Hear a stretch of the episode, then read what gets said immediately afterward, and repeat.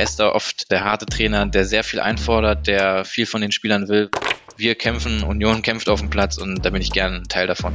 Im Nachhinein hast du erst realisiert, jetzt hast du gerade Bundesliga gespielt, wo du selber früher auf der Couch gesessen hast und Sportschau dir die Spiele angeschaut hast.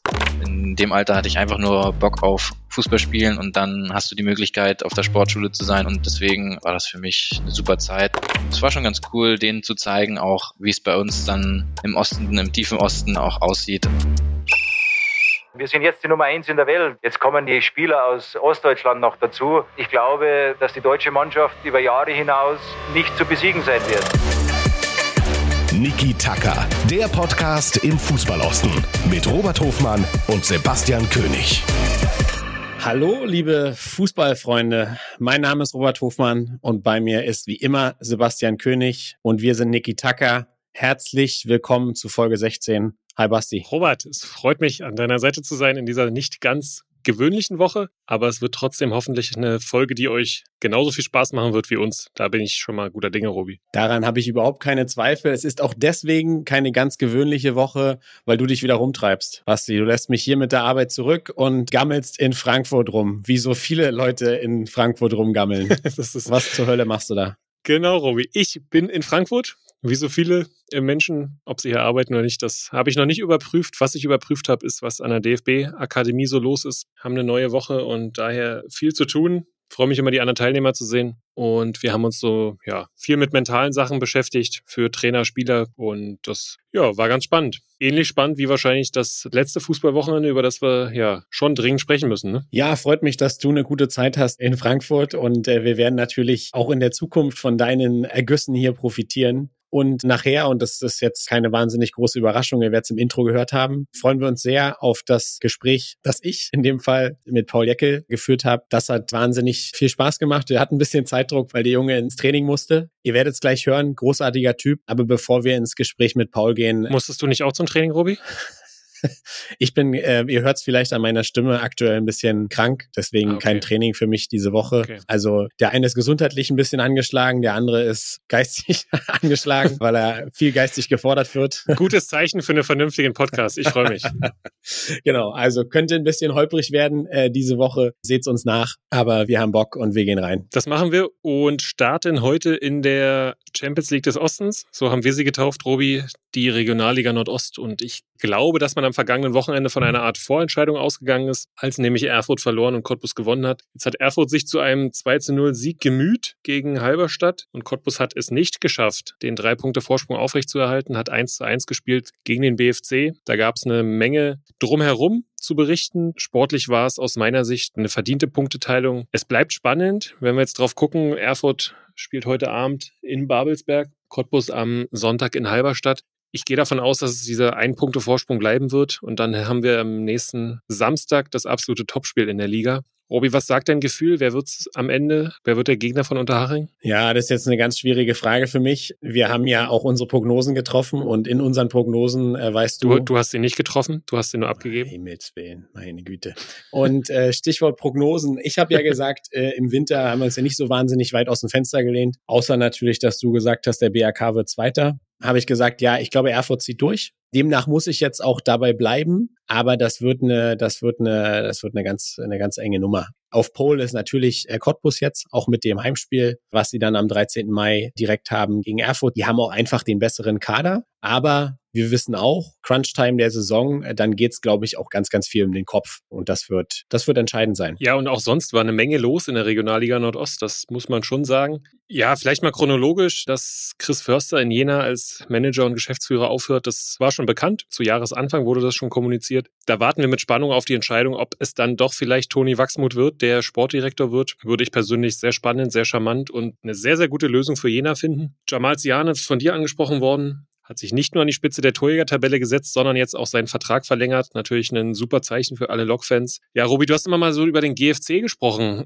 Roland Groß weg, dann kam Wrabitz und jetzt hat es schon wieder gescheppert an der Ostsee. Man hat in Greifswald ohne Frage sehr, sehr große Ambitionen. Da musst du nur an den Kader gucken. Da weißt du, was man vorhat. Ich glaube, dass sie jetzt das Mindestziel erreicht haben mit dem Klassenerhalt und ich glaube, da beginnt jetzt eine ganz, ganz spannende eine Zeit auch. Bin sehr gespannt, wie man sich beim GFC kadertechnisch auf die nächste Saison vorbereiten wird. Frabetz ein kurzes Intermezzo. Ihm ist, glaube ich, dann schlussendlich auf die Füße gefallen, dass man sehr, sehr peinlich im Landespokal ausgeschieden ist. Landespokal machen wir vielleicht gleich noch einen kurzen Sidestep. Lars Fuchs übernimmt, den du meines Erachtens auch kennst, richtig? Ja, Lars Fuchs kein Unbekannter, auch in unserer Region, lange beim FCM gespielt. Ich selber habe auch als Trainer diverse Vergleiche da mit ihm gehabt. Magdeburg haben wir einmal gegeneinander gespielt, Hannover glaube ich auch. War zuletzt Trainer der U23 bei Hannover 96, ist da ja ein bisschen komisch dann raus. Äh, haben sie ihn dann nicht verlängert auf einmal, als Markus Mann dann aus Saarbrücken kam. Halte ich für einen guten Trainer, ein Fach Fachmann. Nichtsdestotrotz bleibt ja ein gewisses Geschmäckle dabei, dass jetzt Roland Frabitz so eine zwei, drei Monate da bekommen hat. Wollten was Langfristiges aufbauen, jetzt wieder jemand die Nerven verloren. Und wir kennen das ja, wenn keine Kontinuität ist, dann habe ich nicht das Gefühl, dass irgendwie dann auch langfristig da was vorangeht, auch wenn ich dem Fuchser da natürlich die Daumen drücke an der Ostsee. In dem letzten Detail bin ich da nicht nah genug dran, aber es ist so dieses klassische Szenario. Du bringst da Geld rein, du bringst da Ambitionen rein und diese Ambitionen verursachen aber natürlich auch immer extrem Druck und von außen betrachtet lässt es schon das Urteil zu, dass da sehr viel auch aktuell beim GFC da reingequatscht wird. Bin gespannt, das zu beobachten, inwiefern sich das dann auf die neue Saison auswirkt, weil die Saison, glaube, kann man einen Haken dran machen. So ist es. Und wenn wir eine Liga hochspringen, dann würden wir jetzt auch endgültig den Deckel zumachen und den Haken an den FSV Zwickau und die dritte Liga. Da sind wir uns, glaube ich, einig, Robi. Am Ende wieder super unglückliches Spiel, ein gutes Spiel gemacht in Osnabrück. Dann kriegst du zwei fragwürdige Elfmeter. Der letzte ist aus meiner Sicht ein absoluter Skandal. Der darf niemals gegeben werden. Schaut euch das gern nochmal an. Davy Frick bekommt den Ball an den Rücken. Dafür gibt es in der 95. den Elfmeter. Super unglücklich, aber damit ist aus meiner Sicht der Drops gelutscht und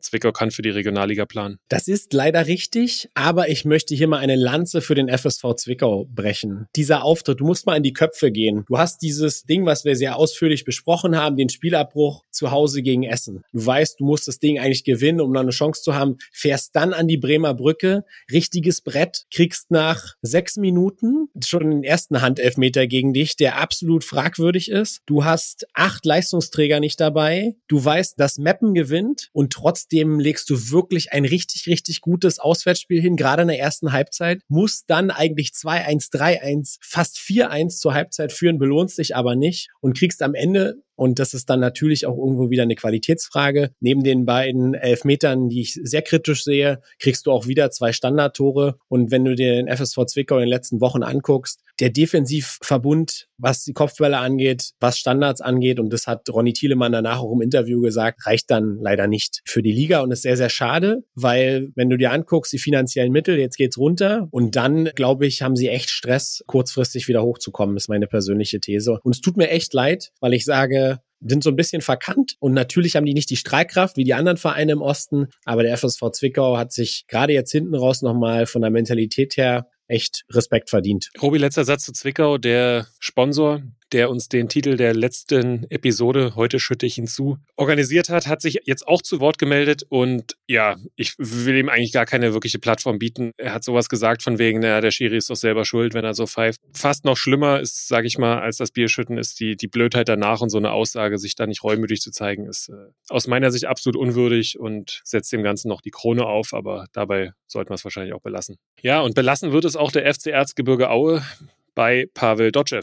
Die Erzgebirge haben kommuniziert, dass Pavel Dotschew auch in der kommenden Saison Trainer ist. Er hat ja einen unbefristeten Vertrag. Das hatten wir auch zu Nekitaka Beginn schon mal kommuniziert und besprochen. Und jetzt habe ich so ein bisschen das Gefühl, dass Pavel Dotschew selber entschieden hat, dass er gern weitermachen würde. Ob das zwingend jetzt nachhaltig die richtige Lösung ist, lasse ich mal dahingestellt. Klassenhalt ist eben sagt, jetzt wird der Kader geplant und das soll es, glaube ich, auch schon zu Aue gewesen sein. Dann können wir eher an die Saale gucken, Robi, oder? Gucken wir an die Saale. Wir hatten es vor Wochenfrist gesagt, Waldhof Mannheim, heimstärkste Mannschaft der Liga, schwierig, da was zu holen. In der Rückbetrachtung dann ein bisschen ärgerlich, weil du da in Führung gegangen bist, verlierst aber dann relativ deutlich 4 zu 1 und bist dann eben leider aktuell wieder nur, ja, du bist noch überm Strich, aber bist nur die drei Punkte vor Oldenburg. Und wir haben schon manchmal das durchaus straffe Restprogramm angesprochen, das man in Halle hat. Du hast jetzt den vermeintlich einfachsten Gegner mit Ingolstadt zu Hause die natürlich vom Kader her ganz andere Ambitionen hatten vor der Saison, die sich leider jetzt auch ein bisschen gefangen haben und sich im absoluten Niemalsland befinden. Was soll ich sagen? Da müssen drei Punkte her. Oldenburg spielt am Sonntag gegen Saarbrücken und Bayreuth spielt in Elversberg. Das heißt, wenn du jetzt hier die drei Punkte holst, kann das wirklich schon vorentscheidend sein. Ja, Robi, da bin ich bei dir und ich sage, es wird reichen für Halle weil das Restprogramm der Konkurrenten auch nicht viel einfacher ist. Ja, wenn wir nach Bayreuth schauen, spielen die jetzt in Elversberg. Ja, Elversberg jetzt gerade nicht in Topform, aber irgendwann werden die auch mal wieder ein Fußballspiel gewinnen. Und dann hat Bayreuth noch Dortmund 2, für die es noch um was geht, und Viktoria Köln. Kann ich mir nicht vorstellen, dass sie da großartig mehr als drei, vier, fünf Punkte holen. Und sie müssen ja schon vier Punkte mehr holen als der HFC in dieser Zeit. Und Oldenburg, ehrlicherweise, hat Saarbrücken und Waldhof Mannheim auch noch. Dann haben sie zwar noch Zwickau, aber am letzten Spieltag dann in Dresden, wie wir wissen. Da wird dann nichts zu holen sein. Ja, außer ein paar Aufstiegsfotos, die sie sich dann vielleicht abholen können in der Dynamo-Kabine. Aber dementsprechend wird es für Oldenburg nicht reichen. Ich sage einen Sieg noch für den HFC und das wird reichen. Darauf nagel ich dich gern fest, aber ich bin in diesem Fall 100 Prozent deiner Meinung. Und du hast eben das Aufstiegsfoto angesprochen. Damit springen wir hoch zu der Mannschaft in der dritten Liga, die noch Aufstiegsambitionen hat zur SG Dynamo Dresden nach dem Hype der Monster Choreo und dem sensationellen Heimsieg gegen Mannheim. Spielst du 1-1 in Freiburg, was unterm Strich ein Ergebnis ist, was total in Ordnung geht. Eher noch glücklich für Dynamo.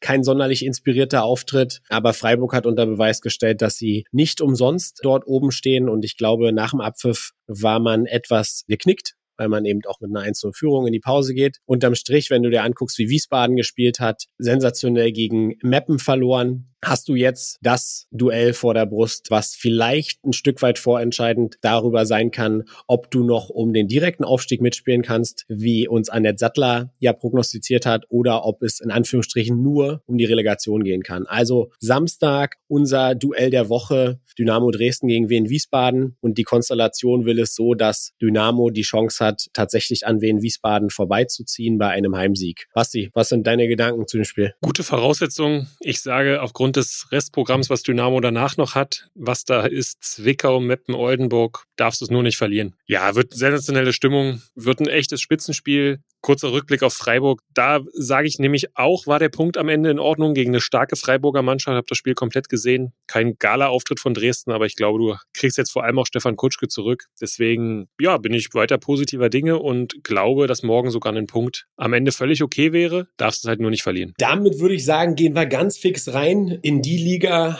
in die Dynamo gerne möchte. Und zwar in Liga 2. Da blicken wir auf ein sehr, sehr erfolgreiches Wochenende zurück. Und der FC Hansa, die Kogge, die wir schon halb versenkt hatten, ist wieder da. Also totgesagte leben länger. Ist mal richtig aufgetaut, ne? Sowas von. Nach dem Sieg gegen Greuther Fürth kann man, gebe ich offen zu, zu meiner Überraschung, siegt man auch am Betzenberg. Für mich sind es ehrlicherweise drei Bonuspunkte, mit denen ich so nicht gerechnet hatte. Ja, absolut. Also, dass jetzt so direkt nachgelegt wird nach dem ja, gefühlt ersten Sieg seit Ewigkeiten zu Hause gegen Fürth war nicht zu erwarten. Auch kein unverdienter Sieg. Am Ende aufgrund der zweiten Halbzeit dann vielleicht glücklich, dass sie es über die Zeit bringen. Aber ja, Hansa war mal dran und Hansa ist definitiv zurück. Der Blick auf die Tabelle verrät aber auch, es ist alles super eng. Hansa hat jetzt zwei Punkte Vorsprung auf den Relegationsrang, auf dem Bielefeld steht. Aber das Restprogramm, darüber hatten wir auch schon gesprochen, das spricht so ein bisschen dann schon für Hansa, weil sie alles noch in der eigenen Hand haben und mit dem Sieg jetzt in Lautern, das war für mich so ein drei Punkte, die man nicht unbedingt einplanen konnte. Ich glaube, das war ein Riesenschritt und da habe ich mittlerweile ein sehr, sehr gutes Gefühl wieder, was die Hanseaten angeht. Nee, ein gutes Gefühl. Sehr, sehr gut würde ich nicht sagen. Aber gutes Gefühl habe ich. Ich meine, so schnell kann es gehen im Fußball, ja. Wenn wir an Vorfürth denken, da war nicht mehr viel Hoffnungsschimmer da. Vor allen Dingen auch nicht nur wegen der Punktanzahl, sondern vor allem auch wegen der Art und Weise, wie Hansa aufgetreten ist. So. Und jetzt Samstag zu Hause gegen Jan Regensburg. Also wenn du die schlägst, was ich hoffe, dann machst du einen ganz, ganz wichtigen Schritt. Und da werden wir die Daumen drücken. Ja, und wir hatten, wenn wir auf den FCM schauen, das Spiel gegen den HSV schon auch auf dem Zettel letzte Woche, dass das richtig cool werden wird, dass das laut sein wird und dass da zwei Fußballmannschaften aufeinandertreffen, die beide den Ball haben wollen. Und ja, so war es dann auch. Und es war für uns wunderschön zu sehen, dass das auch erfolgreich sein kann. Und wir haben einen verdienten Magdeburger Sieg gesehen der dem HSV richtig wehgetan hat, der dem FCM richtig gut getan hat, auch ja endgültig alle Abstiegssorgen entledigt hat und der uns wieder mal beeindruckt hat. Wir, könnten uns da, glaube ich, jetzt nur wiederholen, Robi, und sagen, wir freuen uns für den Magdeburger Weg und sehr beeindruckend. Ne? Genau, also ein super Auftritt wieder und tolle Kulisse, Zuschauerrekord, 27.000 Zuschauer in, in Magdeburg. Schön auch den HSV verhöhnt mit Zweite Liga Hamburg ist dabei, Gesängen und dann gibt's ja immer noch so pikante Nummer, ne? Dass Titz eine, eine Hamburger Vergangenheit hat, ist natürlich bekannt. Quateng und Ito, die beide jeweils getroffen haben, aber auch, das sind dann natürlich so Geschichten, die der Fußball schreibt. Du hast ja letzte Woche dich schon dazu hinreisen lassen, dem FCM zum Klassenerhalt zu gratulieren. Ich glaube, das können wir jetzt definitiv tun und ist in dem Fall wenn man nur den Fußball betrachtet, ein absoluter Gewinn für die zweite Bundesliga. Ja, so ist es. Und jetzt wird spannend zu sehen sein, wie auch der FCM den Kader zusammenhalten kann. Ich habe heute jetzt was gelesen, dass Quateng bei Borussia Mönchengladbach auf dem Zettel steht. Ito sicherlich auch oben in der ersten Liga dann eventuell oder im Ausland sogar für Interesse sorgt. Da bin ich sehr gespannt, wie der Magdeburger Kader in der nächsten Saison aussieht. Aber für dieses Jahr kann man erstmal sagen, Job completed. Wir müssen über den ersten FC Union sprechen und haben uns dafür, wie vorhin schon angekündigt, einen super Gesprächspartner sichern können. Basti, wir beide wollten zusammen mit Paul Jecke sprechen. Ja, so ist es. Und ich hätte immer noch sehr, sehr gern mit Paul Jecke gesprochen, aber Robi, wir haben es am Anfang der Folge angesprochen. Ich bin in Frankfurt, konnte leider nicht dabei sein, aber habe das Interview schon gehört und kann euch da draußen nur sagen, bleibt dran, genießt es und ja, viel Spaß in der nächsten halben Stunde. Also du hattest 90 Minuten Zeit, dir vernünftige Fragen zu überlegen, ehrlich. Und er stellst mir zwei so scheiß Fragen. Er hat mit 19 Jahren in der Bundesliga debütiert, ist mit Kräuter Fürth sensationell in die Bundesliga aufgestiegen und mit der U21-Nationalmannschaft Europameister geworden. Seit 2021 ist der geborene Eisenhüttenstädter zurück in der Region und mischt mit den Eisernen die Bundesliga auf. Heute ist Unions Nummer drei bei Niki Tacker. Herzlich willkommen, Paul Jeckel. Hallo, danke für die Einladung. Wir haben zu danken, Paul. Und wir sprechen ja in der Woche nach dem 0 zu 0 in der alten First 3 gegen Leverkusen also eure wahnsinnige Heimserie hält und ihr seid auch weiter voll auf Kurs. Aber wie beurteilt ihr das so, sagen wir mal, mannschaftsintern? Ist das ein gewonnener Punkt oder ärgert ihr euch, weil Freiburg und Leipzig parallel dreifach gepunktet haben? Wie ist das so? Wie ist das vom Gefühl? Ich glaube, es sind schon auch ein bisschen gemischte Gefühle. Man ärgert sich natürlich, dass so ein bisschen der, der Vorsprung zu den anderen geschmolzen ist, aber ich denke trotzdem kann man mit 0-0 gegen Leverkusen zufrieden sein. Also Leverkusen ist nicht unbedingt eine Mannschaft, die man hinter uns sieht in der Tabelle. Die, die gehören schon irgendwie mit oben mit dazu. Und hat man auch gesehen im Stadion, die haben ein super Spiel eigentlich auch abgeliefert, waren ein bisschen ideenlos, haben nicht so viel aufs Tor gekriegt, aber man hat gesehen, dass die Mannschaft eine sehr, sehr gute Qualität hat. Deswegen ist, glaube ich, ein 0-0 schon in Ordnung, ja. Kann man, glaube ich, auf jeden Fall so unterschreiben. Und so oder so, ich meine, ihr seid die Überraschungsmannschaft der Saison und quasi auch das Aushängeschild hier im Fußballosten. Und spätestens nach den sieben Spielen an der Spitze in der Hinrunde fragt sich quasi die ganze Welt, was denn das Geheimnis von Union Berlin ist. Und jetzt haben wir mal hier die exklusive Chance, das aus dem unmittelbar Inneren zu hören. Was sagst du denn, was das Erfolgsrezept von euch ist?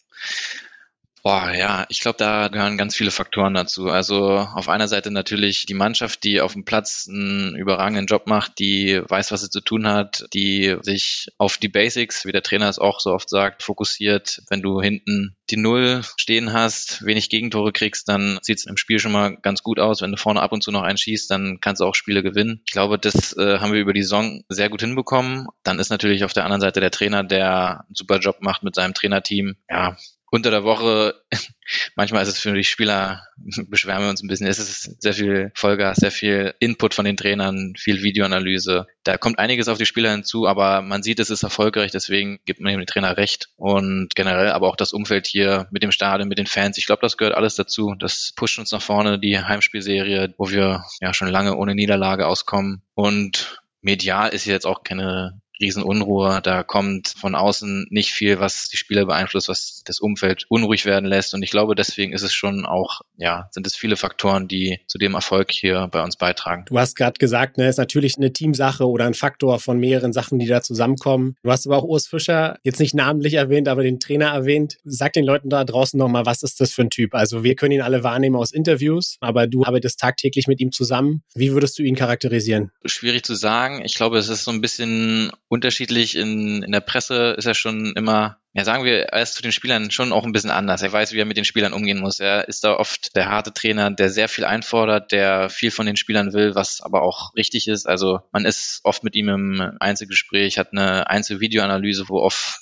kleinste Sachen geachtet wird, was einem auch manchmal auf den Sack geht. Aber das, das gehört mit dazu. Also ich glaube, das weiß er auch selber, dass er da den Spielern auf den Sack geht. Aber er ist da wirklich so hinterher, dass alles bestmöglich funktioniert. Und deswegen ist es, glaube ich, auch schon auf jeden Fall ja sein Verdienst, sein Erfolg, dass er diese Truppe in die Tabellenregion coacht hat. Du sagst also, Urs Fischer geht euch sehr erfolgreich auf den Sack. Ich eine super.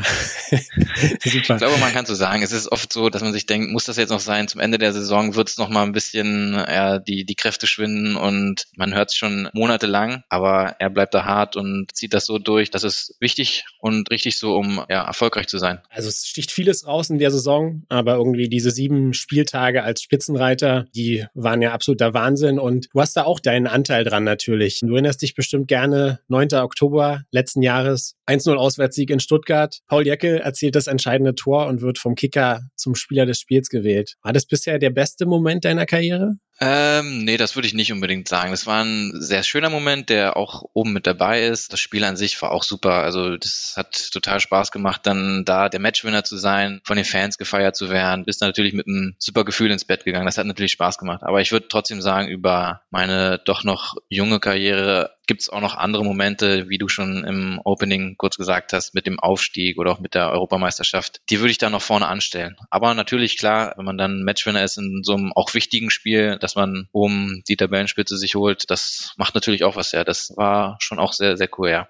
Denkst auf jeden Fall gerne dran zurück. Ja. Wenn wir auf die Saison gucken, gefühlt ist ja jedes Heimspiel in der alten Försterei irgendwie ein atmosphärisches Highlight. Aber gibt es irgendwie was, wo du sagst, das war diese Saison so als Spieler vom Stadionerlebnis her, das, was irgendwie besonders rausgestochen hat, mal zu Hause oder auswärts? Was sehr cool war, war das Spiel gegen Ajax Amsterdam hier zu Hause. Da, ach weiß ich nicht, das war halt auch Donnerstagabend, das ist nochmal, glaube ich, eine andere Atmosphäre, als wenn du jetzt am Wochenende spielst. Es war einfach, ja, rundum ein sehr, sehr, sehr, sehr cooler Abend. War viel Stimmung im Spiel. Also es ging ja dann auch im Spiel heiß her und auch nach dem Spiel gab es eine kurze Rangelei. Und ich weiß nicht, das war dann einfach auch schön, da als Sieger auf dem Platz zu stehen und ja, das feiern zu können mit den Fans. Das wäre mir jetzt so im Kopf geblieben. Aber ich glaube, es gibt einfach sehr, sehr viele Momente, wo wir als Verein mit den Fans zusammen sehr, sehr schöne Momente feiern können. Ja, ich finde es manchmal ein bisschen surreal, ja, wenn du dir mal überlegst, vor, sagen wir mal, irgendwie so 2018, ja, als Union dann hochgekommen ist, stell dir mal vor, irgendjemand hat gesagt, hey, in 2022 spielen wir übrigens zu Hause Pflichtspiele gegen Ajax Amsterdam. Ja. Da hätte man wahrscheinlich den Leuten einen Vogel gezeigt.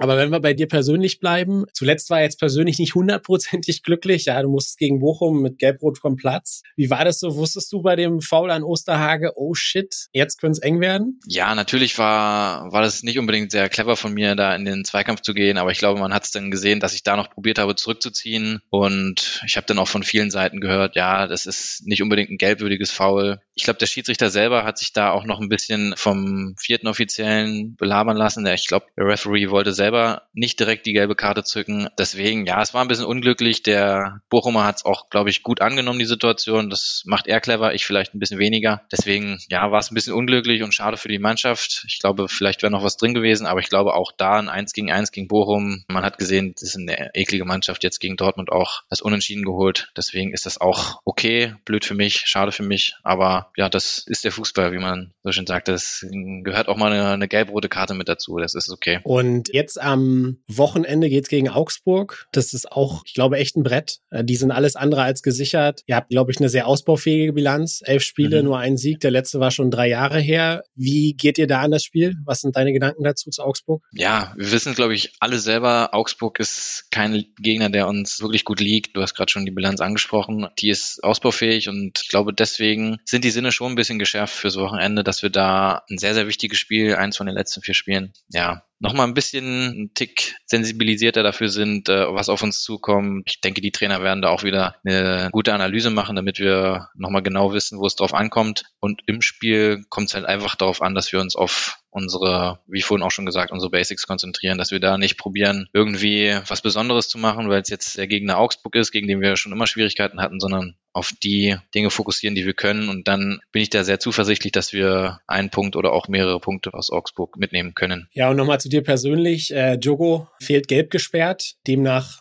Hoffst du oder glaubst du, dass du wieder in die Startelf rücken wirst oder weißt du es vielleicht sogar schon? Wissen tue ich das nicht. Nee, das sieht man erst so ein bisschen ja, im Training sieht man vielleicht so ein, zwei Tage vorher. Da kann man das so ein bisschen sich äh, überlegen, wie der Trainer das gerne hätte, aber final erfahren wir das auch erst am Spieltag. Mhm. Na klar, schiele ich da so ein bisschen drauf, dass ich da wieder meine Chance bekomme. Müssen wir schauen. Das wird sich zwischen Timo Baumgartel und mir entscheiden. Aber ich denke schon, dass ich da in den, in den Spielen gezeigt habe, jetzt zuletzt gegen Frankfurt, gegen Dortmund und auch gegen Bochum, wo es bis zur gelb-roten Karte in Ordnung war. Nicht besonders gut, aber es war okay. Deswegen denke ich, dass der Trainer weiß, was er an mir hat und bin zuversichtlich, dass ich da spielen kann. Wenn man sich so über dich umhört, fallen oftmals die Worte bodenständiger, ehrlicher Typ, direkt, eher Arbeiter als Schönspieler und irgendwie hat man bei ihm schnell das Gefühl, das einer von hier.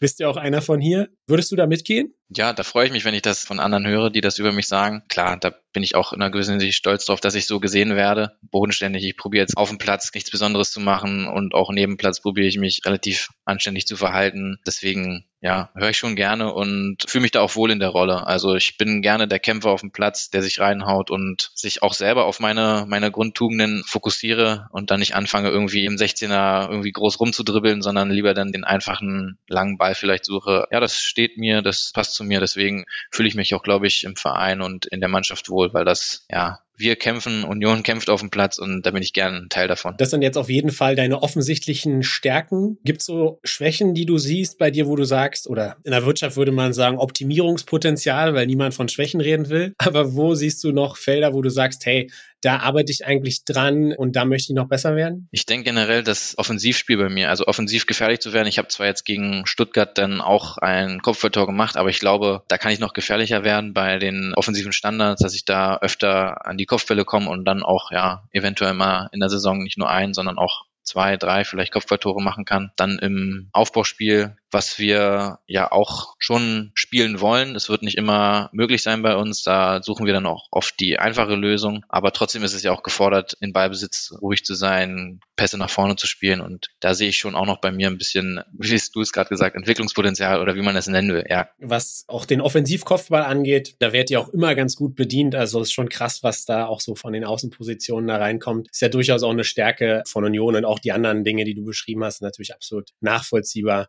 Wir haben gerade schon darüber gesprochen, wir müssen uns hier ein bisschen ranhalten, äh, weil du gleich noch zum Training musst. Mhm. Wenn du nicht für Union auf dem Trainingsplatz stehst oder spielst, was treibt Paul Jeckel eigentlich so in seiner Freizeit? Ja, vieles, vieles Unterschiedliches würde ich meinen. Also ich habe zum Glück ziemlich viele Freunde in Berlin, mit denen ich dann gern unterwegs bin. Also da ich ja auch eine Stunde von hier entfernt aufgewachsen bin, hat es auch ein paar von meinen Freunden hier in die Hauptstadt getragen und mit denen bin ich dann noch gern unterwegs. Wohne sogar auch in einer WG mit meinem besten Kumpel zusammen. Da ist auch immer viel los. Seine Freundin kommt vorbei, dann kommen Freunde von mir vorbei und da machen wir auch gerne mal irgendwie so einen Abend, wo wir uns bekochen und dann noch irgendwie einen Spieleabend machen, irgendwelche Brettspiele spielen oder auch was, was auch immer. Und generell in Berlin gibt's ja sowieso auch viel zu tun. Also ich bin gerne in Berlin unterwegs, nehme viel Konzerte mit, viele Veranstaltungen, gehe auch oft ins Kino, habe da mittlerweile ein paar Freunde gefunden, mit denen ich dann öfters so ins Kino gehe. Also ich kann auf jeden Fall sagen, dass es in Berlin nicht langweilig wird. Da gibt es, wie eben schon gesagt, äh, genug zu tun. Ja, das Thema Berlin und es wird nicht langweilig war ja in der Vergangenheit auch öfter mal ein Risiko für den einen oder anderen Spieler.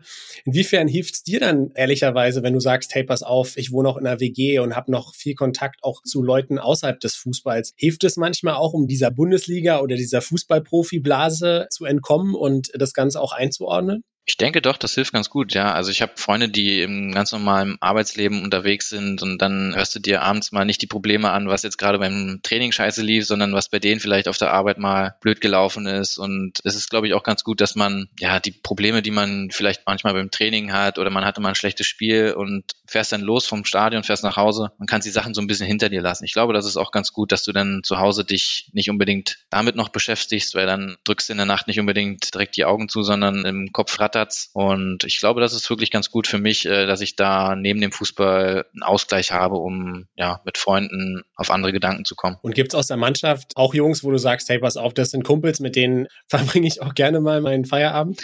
Ja, klar, es gibt Leute, mit denen wir uns auch öfters mal abseits vom Fußball treffen, wo wir dann abends mal was essen gehen, was trinken gehen oder auch wenn es in zeitlich irgendwie in den Plan passt, dass wir dann auch mal feiern gehen in Berlin. Klar, da gibt es ein paar Jungs, die, die sind auch bereit dafür. Da finden sich schon immer ein paar Leute zusammen, mit dem man was starten kann. Mit wem bist du da am dicksten so in der Truppe? Mit wem bin ich am dicksten? Mit Paul Seguin und Jamie, die würde ich vorne mit anführen, weil die ich die schon aus Fürther Zeiten kenne. Dann haben wir aber auch Nico Gieselmann und Yannick, mit denen wir oft was machen, Yannick Haberer. Ach, da gibt's noch etliche aus der Mannschaft, die immer mal wieder dabei sind, wenn wir was unternehmen wollen. Wir haben eben schon darüber gesprochen, bist in Eisenhüttenstadt aufgewachsen, bist glaube ich so wahrscheinlich so mit 12, 13 ungefähr da weg. Mhm, genau. Und dann durch den Wechsel zur Union ja jetzt auch wieder näher an der Heimat. Wie eng ist denn der Draht noch nach Hütte? Der ist schon noch ziemlich eng, ja. Also ich war jetzt äh, selber erst vor zwei Tagen da, habe einfach mal die Familie wieder besucht, hatte auch Freunde dabei, denen ich dann zum ersten Mal so ein bisschen meine Heimat gezeigt hatte. Das war schon ganz cool. Ich war auch da, wo ich das Fußballspielen angefangen habe, bei meiner alten Wirkungsstätte, habe mir das einfach mal wieder ein bisschen angeschaut, auch um den Freunden zu zeigen, hier, ja, habe ich meine ersten Schritte mit dem Ball gemacht. Es war schon ganz cool, denen zu zeigen, auch wie es bei uns dann im Osten, im tiefen Osten äh, auch aussieht. Und das war auch selber für mich schön, wieder so die alte Kabine zumindest von außen zu sehen und diese Trainingsplätze, die da vorhanden sind. Deswegen schon der Draht in die Heimat ist auf jeden Fall nach wie vor vorhanden. Dein Bruder Toni ne, spielt ja auch noch beim FC Eisenhüttenstadt. Verfolgst du Eisenhüttenstadt oder generell noch andere Vereine im Fußballosten, also unterklassig vielleicht auch so ein bisschen?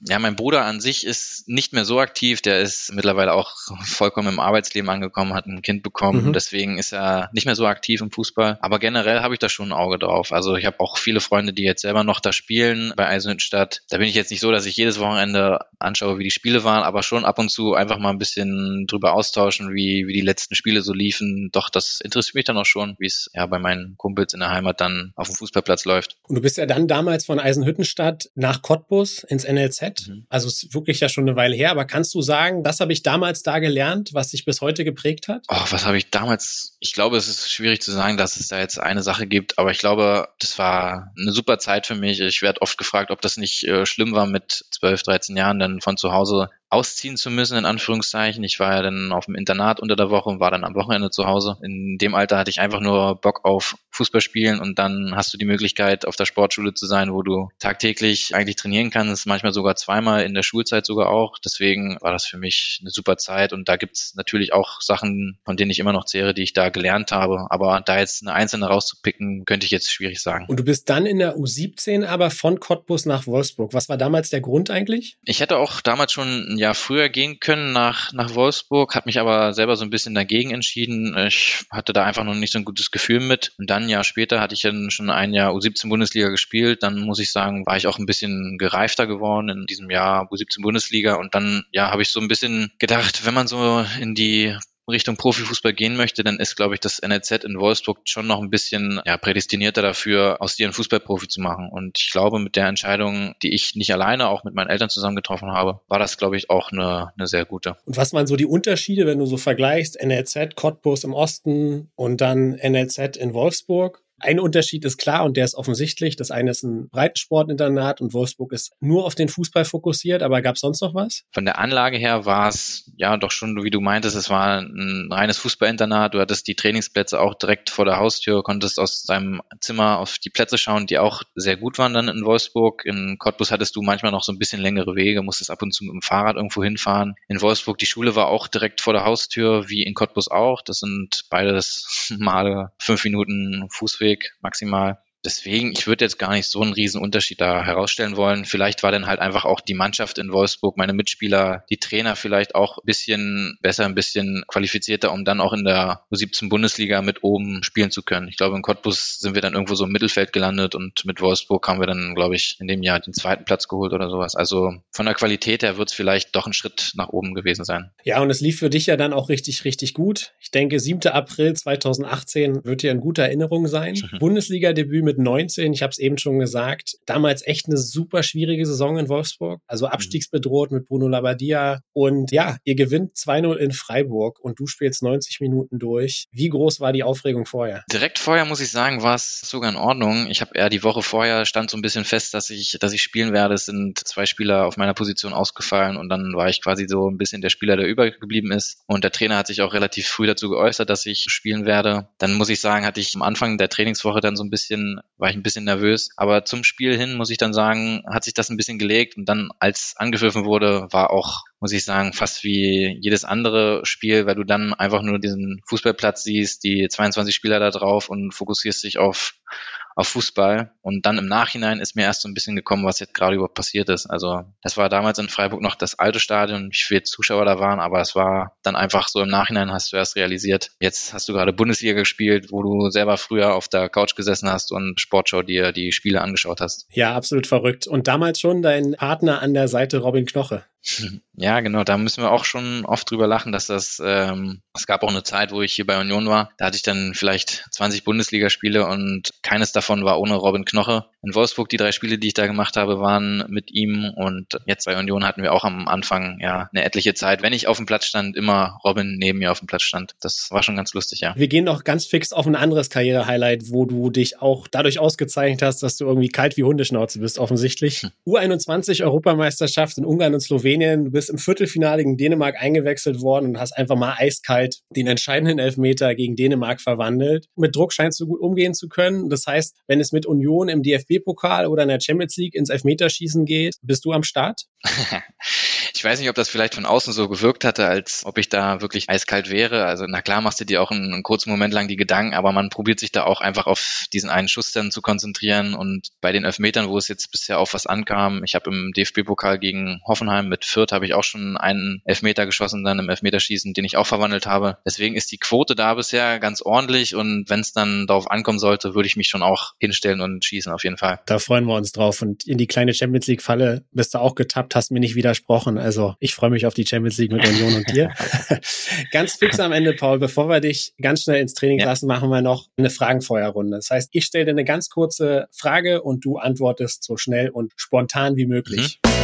Ah, darum sind solche Spiele ganz gut auch mal, dass du wieder mit beiden Boden auf der Tatsache bist. Wer war dein härtester Gegenspieler? Robert Lewandowski. Wer war dein Lieblingsclub in der Kindheit? Ähm, der FC Bayern München. Immer noch so? Nee, also das war auch nur wegen meinem Papa so, weil der früher Fan war oder mittlerweile auch nur noch Sympathisant ist, würde ich meinen. Da habe ich mich einfach ein bisschen anstecken lassen. Okay, das sei dir verziehen.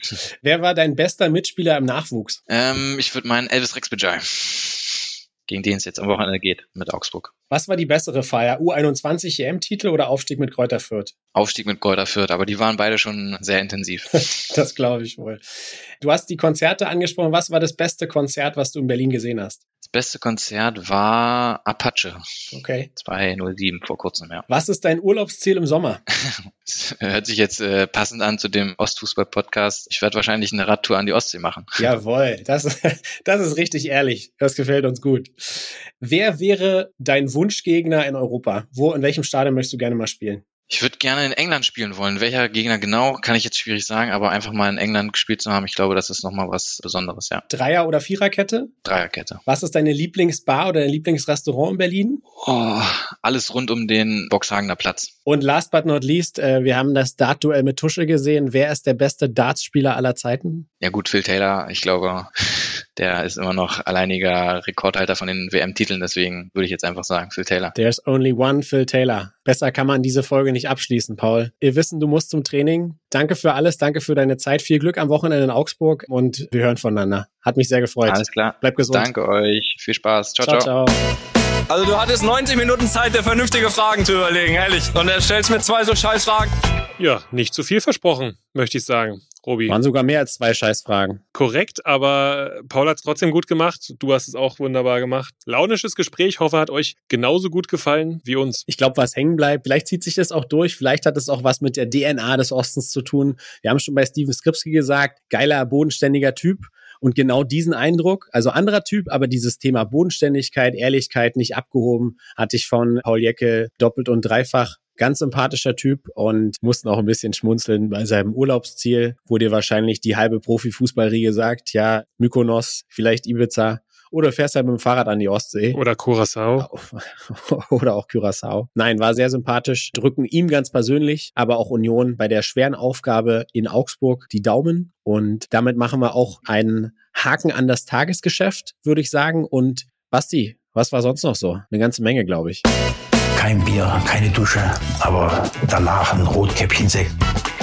Was war sonst noch so, ist die Frage. Ja, und die Antwort lautet einiges. Besonders sicherlich für uns, und das hatten wir auch schon mal in der jüngeren Vergangenheit bei Niki Tucker angesprochen, dass Gerd Schädlich eine Legende ist, dass der MDR eine tolle Dokumentation rausgebracht hat und jetzt wird ihm noch eine besondere Ehre zuteil. Der FC Erzgebirge hat den Stadionvorplatz nach ihm benannt. Ja, ist jetzt der Gerd Schädlich Platz direkt vor dem Erzgebirgsstadion. Tolle Geste, absolut gerechtfertigt und hat uns gut gefallen. Genau. Und es gab eine kuriose Situation beim Spiel zwischen Wien Wiesbaden und dem SV Meppen. Und zwar hatte sich Linienrichter Marius Schlüwe verletzt. Das sah richtig übel aus. Also für alle Freunde der Knöchelverletzung, so wie ich es einer bin. Das tat richtig weh schon beim Zugucken. Jedenfalls konnte er nicht weitermachen. Und in dieser Saison ist es noch so, dass du in der dritten Liga keinen vierten Offiziellen hast. Demnach wurde im Stadion ausgerufen, ob sich ein Schiedsrichter oder jemand mit der entsprechenden Befähigung im Stadion befinden würde. Und es hat sich tatsächlich jemand gefunden. Und es ist Oberliga-Schiedsrichter Janis Jeschke eingesprungen. Hat super gemacht, ne? Also gab nur Lob. Ja, ja, ja, ja, ja. Gab nur Lob. Interessant natürlich, dass das durchaus eine längere Unterbrechung nach sich gezogen hat von über 25 Minuten. Und zu dem Zeitpunkt stand es dann eben noch 1-0 für Wiesbaden und über den Ausgang des Spiels haben wir eben schon gesprochen. Ich weiß nicht, ob es damit zu tun hatte, aber Markus Korczynski war danach am äh, Mikrofon bei Magenta Sport nicht so wahnsinnig happy. Ja, sehr unschönen Vorfall gab es in Luckenwalde. Im Duell mit Viktoria am Freitagabend gab es einen Zwischenfall zwischen Viktoria-Spieler Christopher Tyson und Luckenwaldes Stefan Rankic. Und Tyson soll ihn arg beleidigt haben. Sowas wie, so einer wie du darf nicht in Deutschland sein oder geh raus aus dem Land. Das ist natürlich dramatisch. Und äh, sollten die Worte so gefallen sein, das hat nicht nur Micha Braune, der sehr angenockt gewirkt hat in der Pressekonferenz aufgrund des Vorfalls, zu Recht, ja, da einer seiner Spieler dann zutiefst beleidigt wurde, sollte sich das bestätigen, wäre es dramatisch für den, ja, sage mal, sehr, sehr bunten Verein Viktoria und das macht einen dann schon betroffen. Ja, eine Sache, die finde ich gut, dass du sie hier rausgesucht hast, dass wir sie aktiv ansprechen. Die hat nirgendwo was zu suchen, ob im Westen, Osten, Norden oder Süden. Absolutes Unding. Und ich bin gespannt, was die weiteren Untersuchungen dazu ergeben. Also ob sich das bewahrheitet, weil das, da, ne, bei sowas muss man ja auch immer gucken, ne, wenn sowas im Raum steht, dass es auch entsprechend validiert wird. Und dann gab's, um vielleicht nochmal in die lustige Schiene reinzugehen, äh, die wir ja öfter in der Kategorie auch bedienen, ganz witzig, der Chemnitzer FC ist zum Heimspiel gegen Babelsberg mit dem Linienbus angereist. Also sicherlich eine, eine, ungewöhnliche Geschichte. Also Hintergrund war, und dass sie ein Zeichen für Nachhaltigkeit setzen wollten, fand ich ganz witzig und fühlte mich ein bisschen an den guten Neven Subotic erinnert, der das auch ohne Motto-Spieltag regelmäßig in Berlin gemacht hat und gerne mit der Straßenbahn zur alten Försterei gefahren ist. Ja, coole Nummer. Und Robi, wenn wir da ganz kurz noch auf den Landespokal schauen, sieht's langsam eng für uns aus, ne? Das Feld hat sich gelichtet. Da wurde unsere Ahnungslosigkeit mal wieder aufgedeckt, ne? Also auf jeden Fall, mit uns sollte man definitiv nicht Lotto spielen. Ja, es sieht ein bisschen grauenvoll aus. Jetzt unter der Woche auch noch überraschenderweise Germania Halberstadt. Mein Underdog-Tipp für den Dachbleche 24 Landespokal verliert tatsächlich überraschend in Wernigerode. So, jetzt würden wir uns wieder hinstellen, okay, jetzt ein Selbstläufer für ein HFC. Aber das haben wir in den anderen Ligen auch schon gedacht. Aber ey, sind wir mal ehrlich, mal unabhängig von unseren Tipps, ist doch geil, dass sich in einigen Regionen jetzt Außenseiter erstmal durchgesetzt haben. Ja, für unsere Tipps ist es relativ medium. In ganz, ganz vielen Regionen stehen die Finalpaarungen schon fest. Da geht's eher so darum, in Thüringen und in Brandenburg gibt's Beef um den Finalspielort, weil natürlich Cottbus einen Vorteil hätte, wenn sie im eigenen Stadion spielen würde, genauso wie Jena in Thüringen. Dann nehmen wir euch mit auf die Reise. Wir werden auch nochmal ganz explizit auf den Tag der Amateure eingehen am 3.6. Spannendes Thema, voller Überraschung. So ist es. Und wir hoffen, dass euch diese Folge gefallen hat, dass auch diese Folge einige Überraschungen für euch in sich hatte. Gebt uns wie immer Feedback, interagiert mit uns. Wir haben euch die ein oder andere spannende Grafik reingepackt. Ihr habt doch alle mitgeraten, wer unser nächster Gast ist. Viele haben auf Paul Seguin getippt, viele haben auf Robin Knoche getippt, aber die ja, Nikitaka Ultras, wie du sie immer nennst, oder die Ahnung hatten, sind dann doch relativ schnell auf Paul Jäckel gekommen. Und Basti, vielleicht hast du ja Lust, auch mich nächste Woche wieder hier tatkräftig zu unterstützen, weil es ja nicht nur so, dass du mich alleine gelassen hast diese Woche für das Interview, sondern du bist jetzt auch schon mehrfach fremdgegangen. Wir haben dich jetzt schon in zwei unterschiedlichen Podcasts in kürzester Zeit ähm, gehört. Du warst bei Technik vor Taktik und bei Pepsa Live. Ich muss leider sagen, ich fand beide Male echt gut. Die anderen beiden fandst du gut, oder? Ich wollte gerade sagen, die waren super und der Gast war auch nicht verkehrt.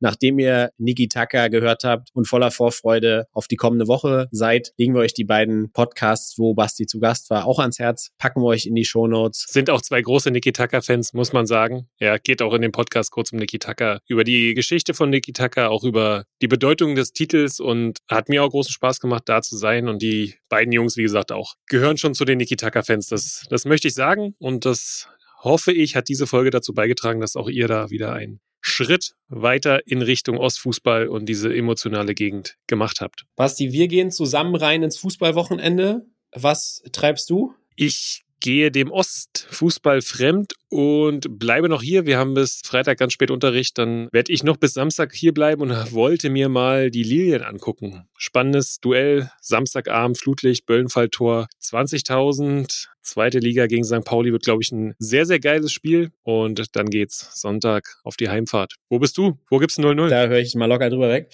Bei Darmstadt muss ich an die bösen Posts denken, die uns ereilt haben, als es um den Hymnen-Post geht, wie wir denn O'Lilien äh, nicht jeweils in unsere Top 3 voten konnten. Aber spannende Begegnung. Auch ich gehe fremd, natürlich nur dem Fußball Osten und zwar nur an diesem Wochenende und bin nochmal in den Niederlanden unterwegs, zumindest Freitag und Samstag. Und am Sonntag wird dann Saarbrücken verhext und zwar in Oldenburg fröne ich mal wieder der Groundhopping-Leidenschaft und macht die dritte Liga voll. Oldenburg war noch so eine offene Flanke.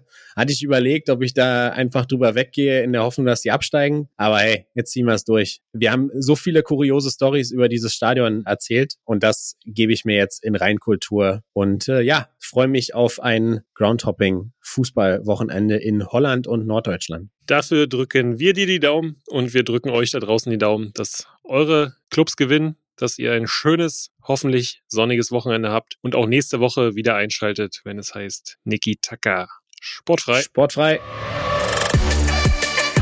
Niki Taka, der Podcast im Fußballosten mit Robert Hofmann und Sebastian König.